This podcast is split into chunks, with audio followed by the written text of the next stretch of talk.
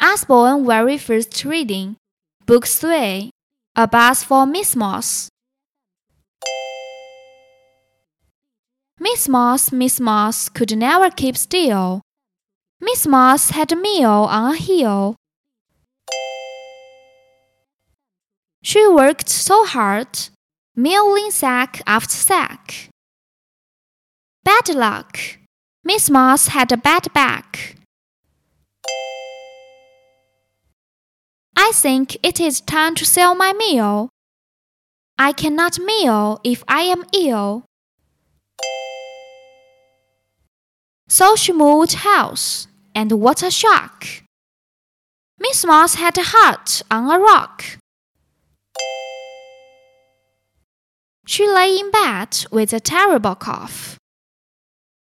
I had a sun deck, but it fell off. And there's no sun when the fog comes up. I am sick of fog, I am fed up. Now she lives in the meadow right next to us. Miss Moss has a bed in a bus. With cheese in an orchard, 1 to 10. A pig in a pen, and a duck and a hen. And it's easy to go on a trip. You know, I can pick up and off I go. Miss Moss is better. She sits in the sun.